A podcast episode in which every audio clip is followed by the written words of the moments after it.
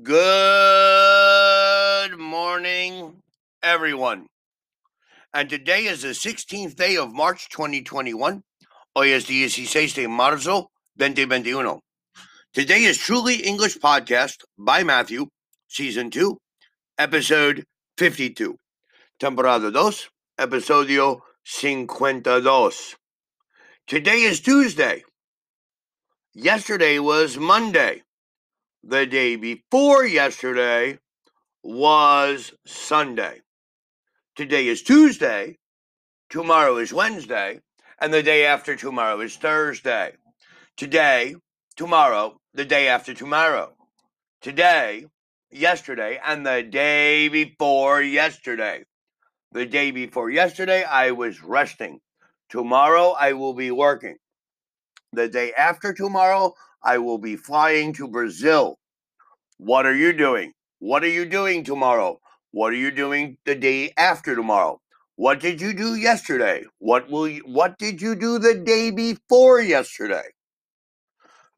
Our prepositional combination of the day will be concentrate on.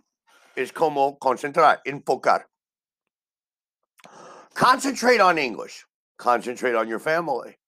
You need to concentrate on school. You need to concentrate on your exams. I am always concentrating on my schedule. I am always concentrating on my work. What about you? So give me an example. I am concentrating on, or I concentrate on, present simple or present continuous. Give me an example. I concentrate on. Excellent. I concentrate on my report. Very good.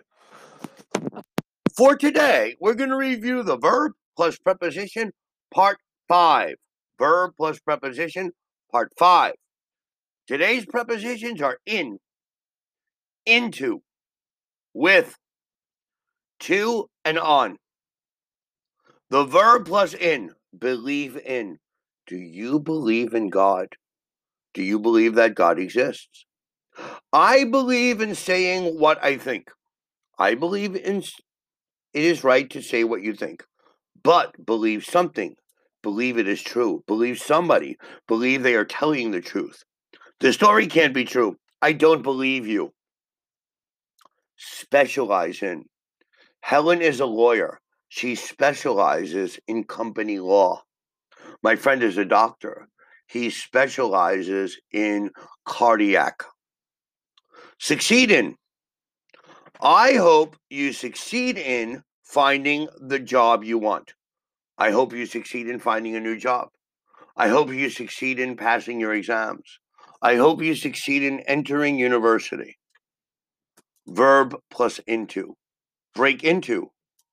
Our house was broken into a few days ago, but nothing was stolen. Crash into, drive into, bump into, run into. He lost control of the car and crashed into a wall. He divide into, cut into, split something into two or more parts. The book is divided into three parts. We will divide the pizza into eight parts.